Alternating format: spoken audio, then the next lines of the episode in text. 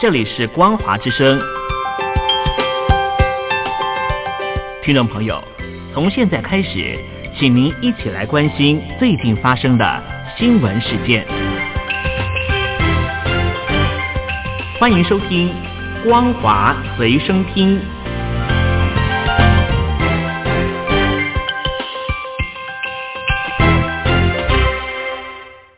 大陆听众朋友您好，欢迎您收听这节光华随身听，我是东山林。现在关心武汉肺炎的最新动态。首先揭露，中国大陆的武汉爆发了新型冠状病毒的三十四岁武汉中心医院的眼科医师李文亮，很不幸的在二月七号凌晨因为感染肺炎病逝。许多网友痛骂湖北省政府的官员是狗官，也说湖北政府欠李文亮医师一个道歉。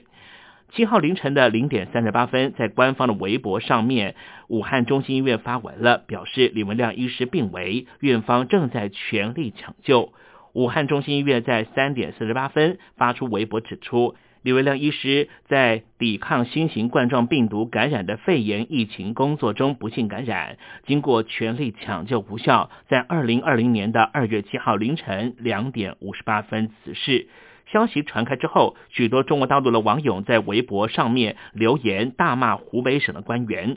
三十四岁的武汉中心医院的眼科医师李文亮，去年的十二月三十号，就在微信群组向同学披露了武汉疑似出现了严重急性呼吸道症候群的确诊病例七例，是率先披露这个消息的八个人之一。后来，这八个人却被武汉政府以造谣、发布不实言论被约谈。一月三号，被武汉的警方要求签下训诫书。后来，李文亮继续执行医师工作。一月八号，收治了一名青光眼的年长病患。一月十号，自己开始咳嗽。一月十一号发烧。一月十二号住院。二月一号确诊是武汉肺炎。二月七号离开人世。而目前在疫情的状况仍旧是十分的严峻，中国大陆各省市区和城市纷纷实施不同程度的进出管制。辽宁省的全省、山东省的部分城市、安徽省会合肥市和广西壮族自治区的首府南宁市等地，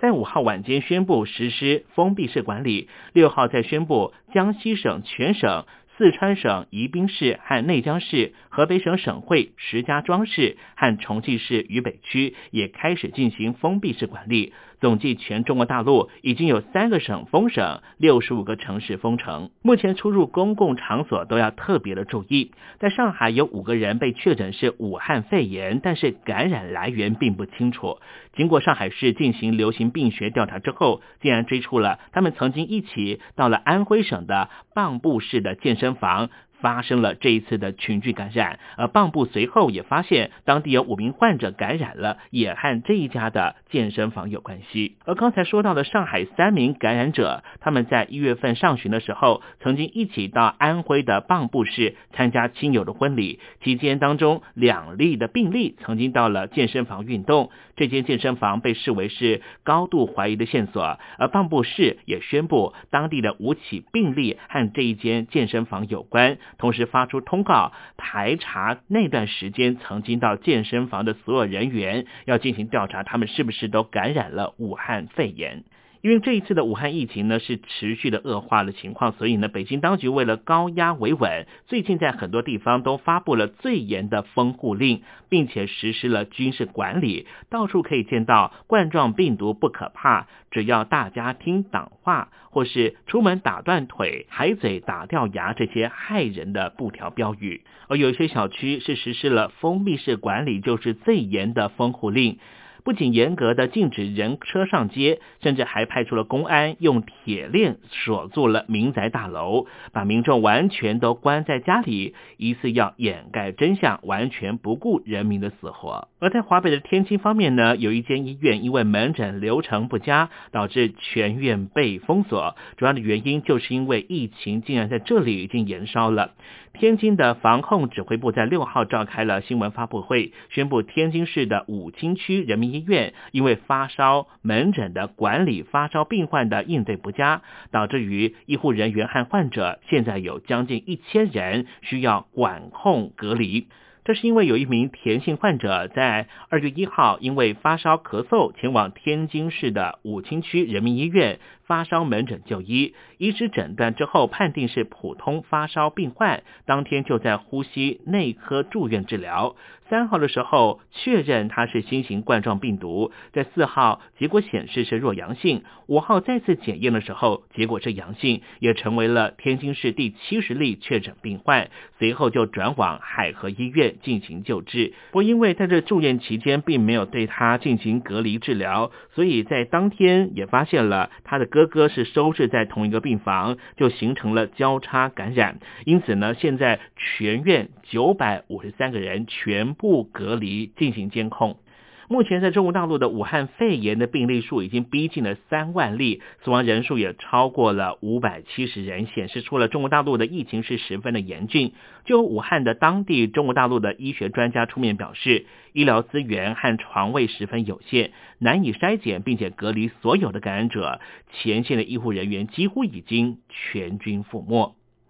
中国大陆的媒体就在传一张医护人员发病状况的表格。虽然说这一次的武汉肺炎的疫情爆发，官方并没有正式的透露到底有多少医护人员确诊，但是呢，在这一张网络上面疯传的表格里面是。武汉的当地各医院已经至少有一千一百名的医护人员发病，虽然没有办法证实这个表格的真实性，但是中国大陆积极报道疫情真相的媒体财新网就专访了武汉大学中南医院重症医疗主任童志勇，他就说武汉的疫情已经接近了失控的边缘。同时，上海复旦大学附设华山医院感染科主任张文宏也发文表示，中国大陆请全力给予武汉支援，但是仍旧无法对。所有感染者进行筛检和隔离，不能排除会有二代、三代病例产生。他预测武汉决战只是拉开序幕。他表示，武汉成功，中国有望短期之内控制病情；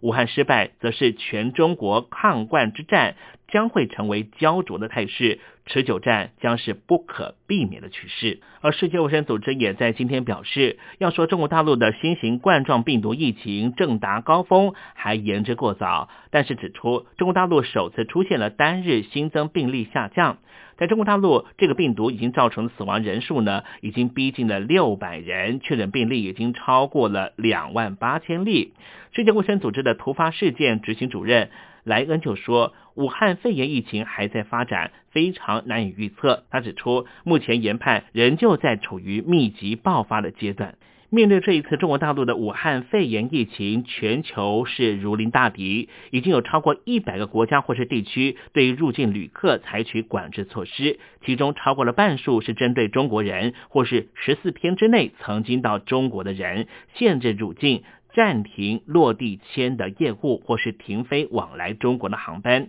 根据中国大陆的官方的整理资料，已经有九十九个国家对于二零一九年新型冠状病毒感染的肺炎采取了入境管制措施。另外，表中并没有列出台湾和香港，也已经分别对中国籍或是来自于中国的人士限制入境以及隔离检疫。现在防疫的口罩可说是一罩难求。武汉肺炎蔓延之后，当然也让中国大陆的医疗资源匮乏的问题浮上台面。没有想到，最近各省竟然爆出了地方政府互奖口罩事件。日前不断传出大理市拦截了重庆市采购的口罩，又传出了沈阳和青岛相互扣留对方口罩这些医疗物资的荒唐事件。最近有不少网民在微博上面贴出了官方公文，爆料大理市官方到处拦截各式口罩，不仅重庆，连重灾区的湖北省黄石市向云南采购的口罩也被大理市政府扣留住。各市呢也对此紧急发出了公文，索讨自己购买的口罩。在压力之下，大理市终于对于扣留口罩事件正式道歉了。世界卫生组织今年的执行委员会议，因为武汉疫情受到了高度的关注，尤其是台湾又被排除了，成为了关键的焦点。除了邦交国发声之外，美国驻日内瓦大使站上第一线，德国也派出了欧盟二十七国的联合发言，支持台湾力度是更胜以往。以上新闻由东山林编辑播报，感谢您的收听，也祝愿所有的听众朋友都能够顺利的度过这一次的武汉肺炎的疫情，祝您健康。